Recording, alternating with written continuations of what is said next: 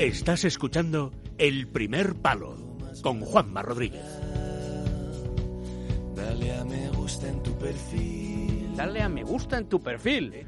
¿Te gusta este grupo, Onésimo? Buenas noches. Hola, ¿qué tal? ¿Cómo estamos? Buenas noches. No lo conozco nada, me gusta el perfil. Bueno, pero Sí, te, no lo- Trabajamos mucho el perfil en el, el- fútbol. el- el- este grupo se llama 84, ¿eh?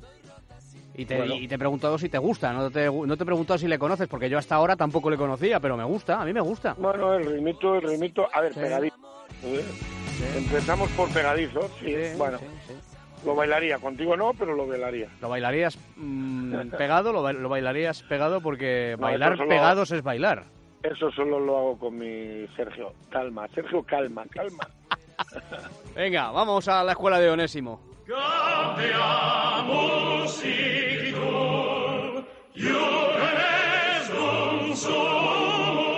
Onésimo University.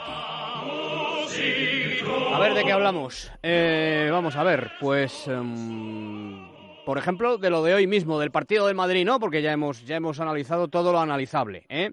Pero, eh, por ejemplo, de, de lo de hoy mismo, porque sigue todavía en- trayendo secuelas lo que pasó el, el sábado. A ti no te gustó, ¿verdad, One? Lo que pasó en Mestalla, ¿no? Pues no, no, no, no son cosas que, que gusten, son cosas que pasan.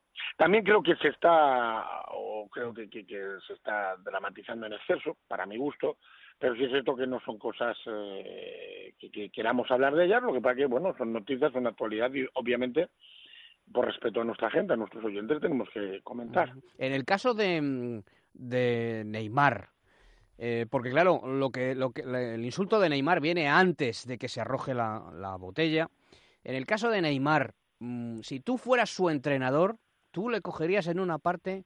eh, no te puedo preguntar si tú fueras su presidente, porque no has sido nunca eh, directivo. Tampoco te puedo preguntar. Bueno, también te puedo decir, si tú fueras su padre, o, o, o desde luego lo más próximo que te puede pasar, si tú fueras su entrenador, si tú fueras Luis Enrique, le cogerías en una parte y le dirías, mira, eh, Ney, tú eres muy bueno, eres fantástico, eres un futbolista extraordinario, pero tienes que cuidar algunos detalles que te pueden meter en problemas a ti más que al club, ¿eh? Bueno, todo es mejorable. Es verdad que con los chicos, eh, con, este tipo de futbolistas hay que hablar y hay que hablar más por todo, por todo lo que genera eh, el Barça, lo que genera el propio Neymar, lo que genera su fútbol, lo que genera su forma de, de entenderlo. Sí es cierto que tienes que, que eh, poder manejar eh, manejar cosas. Eh, a ver, eh, los profesionales tenemos que cuidar ciertos detalles, por mucho, por, por muy difícil que sea también, ¿eh? porque es complicado cuando tú, eh, pero bueno, eh, somos eh, o, o son reflejo de, muchos eh, críos y, y sí es cierto que hay que cuidarlo. Dentro de que, de que, bueno, pues un gol se celebra, no se debe provocar, entre comillas, pero yo lo que sí tengo claro es que tampoco vamos a olvidar que al final eh, lo, lo, lo, más reprobable está claro que es, son, eh, es el lanzamiento en sí. Eh, porque si no, si entramos en, en, todo este tipo de cosas, ponemos un precedente que, que puede ser eh, muy peligroso. Oye, cambiando de tercio, mmm, ¿qué crees que le puede estar pasando a Cristiano si es que piensas que le está pasando, que le está pasando algo? Pues mira, yo, yo, yo, alucino con estas cosas. O sea, eh, he oído, he llegado a oír, eh, hay que respetar todos los comentarios siempre que sean, digamos, eh, educados y, y, normales, pero que Cristiano tiene que ser suplente, me parece. Yo, yo creo que eso es más sancionable que otras cosas. O sea, una cosa es lo que, a ver, es lógico, a ver, la edad pasa para todos, ¿no? el que quiera ver ese Cristiano desequilibrante de hace seis años que era el ave cuando cogía la pelota, eh, el que me tocó sufrir a mí como entrenador en 2010 en el Valladolid, uh -huh. eh, pues ese Cristiano no va a volver, pero Cristiano es un jugador espectacular, sigue siéndolo el otro día, no tiene acierto, solo le falta el acierto, es el mismo partido que ha hecho muchas veces uh -huh. que hacía hat-trick, está donde tiene que estar, es un peligro constante para la, eh, para, para las defensas, sino que se lo comenten a los jugadores del Atleti. Bueno, bueno, la gente, lo que pasa es que el, el listón es tan alto. Obviamente, el, eh, eh, la edad pasa para todos, no es lo mismo eh, tener 32 que 26, pero no por lo que le está pasando a Cristiano, sino por su juego, que su juego se va a ir modelando, pero el que dude de Cristiano, vamos, o el que diga, o gente que, que hombre, lo, yo lo tengo que respetar, pero, pero es que hay veces que me produce hasta cierta hilaridad. Pero no cree, entonces eh, descartas eh, la posibilidad de que le esté pasando algo más allá de que tiene una racha goleadora mala. No, a ver, fíjate, a mí me preocuparía más como aficionado, si fuera aficionado madridista o si fuera el entrenador de Cristiano. No sé si, si, si te acuerdas, si viste la imagen suya sentado en, antes de empezar el partido, Sí, sí, la vi, sí, sí. que el partido en sí. Ujú. El partido sí, él hace lo que tiene que hacer, está donde tiene que estar. Pero ¿por Eh, qué? ¿Qué te, qué te indica esa imagen? No sé, esa imagen es rara, esa imagen sentado, eh, concentrado, excesivamente concentrado, eh, casi triste. ¿Crees que puede eh, estar demasiado responsabilizado y que esa responsabilidad le genera ansiedad que luego se transmite al campo? No, o, o que a lo mejor eh, puede tener un problema personal como cualquier otro Ya, claro, claro, claro. mortal. Claro, claro, claro. ¿Sabes? Un tema que nosotros no manejemos Claro, claro, claro. y a él este, le esté... Porque sí, esa, eh, eso fue raro, porque además él sabe que esa imagen va a salir, Ujú. Porque por ser quien es. A mí me parece más raro eso que lo del campo, porque en el campo, bueno, puedes eh, decir que la última jugada, que, que, que, que- que un delantero tira normalmente, pero bueno, puede esperar y dársela a- al compañero, bueno. Pero esos son matices del fútbol. Él estuvo donde tenía que estar, él se anticipó, él remató, él llegó, él creó mucho peligro a un muy buen eh, Atleti de Bilbao. Ujú. Sí es cierto que no tuvo el acierto que normalmente un jugador de este talento tiene, pero hasta ahí.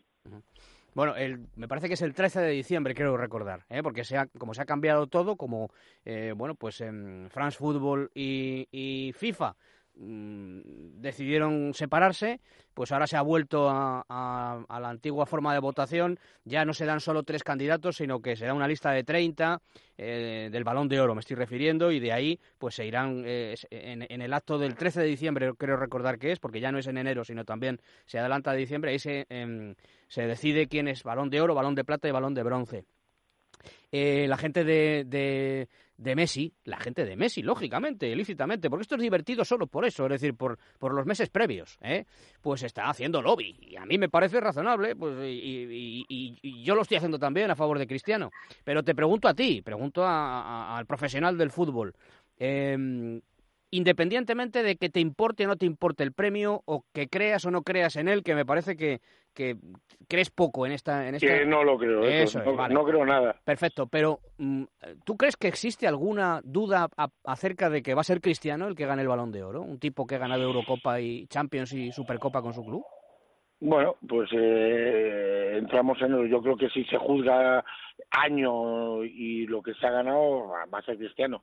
Y creo que van a estar los de siempre, Cristiano, Messi y el tercero por ahí que aparezca Griezmann por, por todo lo que ha conseguido que, es, que- que también ha tenido mucho mérito, pero mm, como tampoco sabemos qué exactamente qué se juzga y si se juzgan títulos, eh, Antoine pues ha tenido muy buenos momentos, pero ha tenido la desgracia de, de- de- de- de no culminarlos con títulos.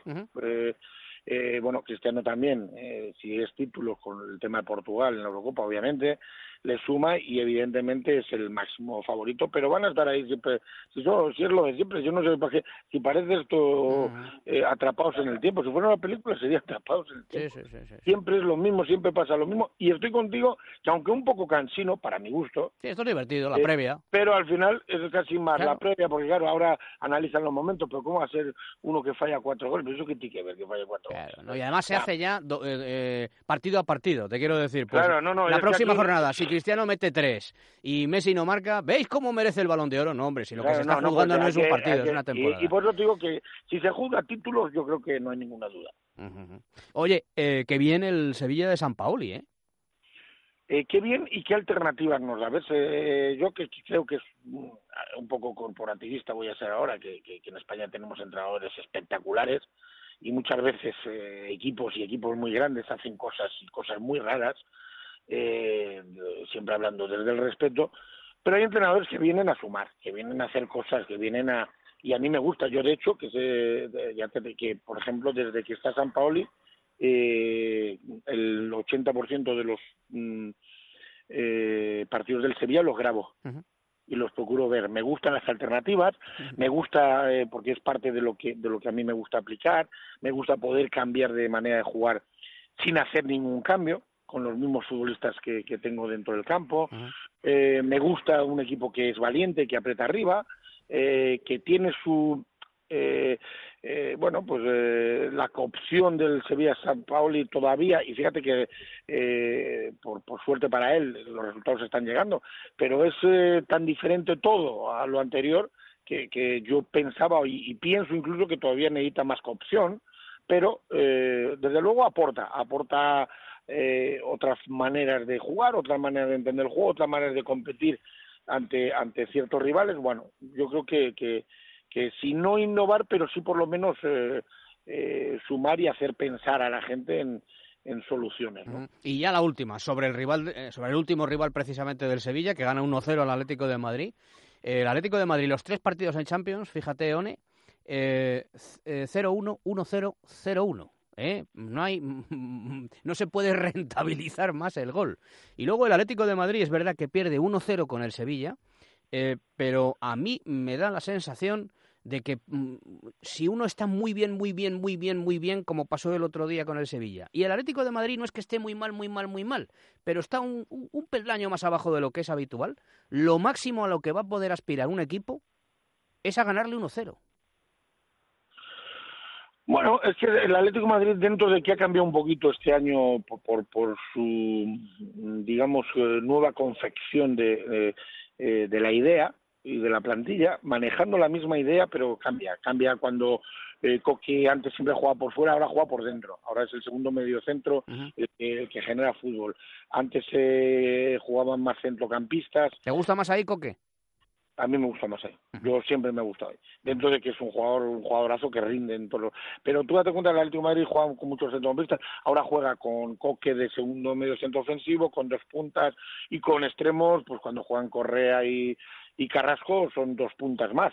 O sea, es un equipo un poco más ofensivo, pero que sigue manejando la idea de ser fiable, de, de, de, de juntarse muy bien, quizá con un poquito más de, eh, de, de, de gol en, y de gente ofensiva eh, a mí, por ejemplo, el otro día me gustó mucho el partido. Yo creo que es un partido muy digno de nuestra liga, de, de equipos que van a pelear y van a quitar eh, muchos. Eh, bueno, el Atlético de Madrid yo ya creo que está en ese peldaño de Madrid y de Barça, uh -huh. eh, pero el Sevilla que se quiere acercar o el propio Villarreal eh, ganó el Sevilla como pudo hacerlo el Atlético de Madrid que tuvo ocasiones para hacerlo, pero creo que fue un partido eh, digno e interesante de, de nuestra liga que creo que futbolísticamente y solo me refiero a lo de dentro del campo y a lo que genera en fútbol, creo que sigue siendo la, eh, la mejor. Sí es cierto que el Atlético de siempre va a ser ese equipo que cuando no lo vea claro se te va a juntar atrás, por mucho jugador que, y, es muy difícil con Godín, Savic, Juan Fran, Luis, eh, Felipe Luis, que ya te lo sabes de memoria, más Oblak, eh, es muy difícil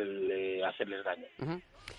Muy bien, muchas gracias, One. He ido apuntando, ¿eh? Tomando nota de todo lo que has ido diciendo, ¿vale? Un placer, como siempre, amigo. El miércoles que viene no, porque el miércoles le tocan a, a tu a amigo Rafa, Rafa, Guerrero. Rafita, pero dentro, Guerrero. Sí, pero dentro de 15 días me lo preguntas todo a ver si me lo he aprendido, ¿vale? Correcto, ahí estaremos. Lo de Coque, lo del Balón de Oro, y, y yo te respondo y a ver si he sido buen alumno, ¿vale?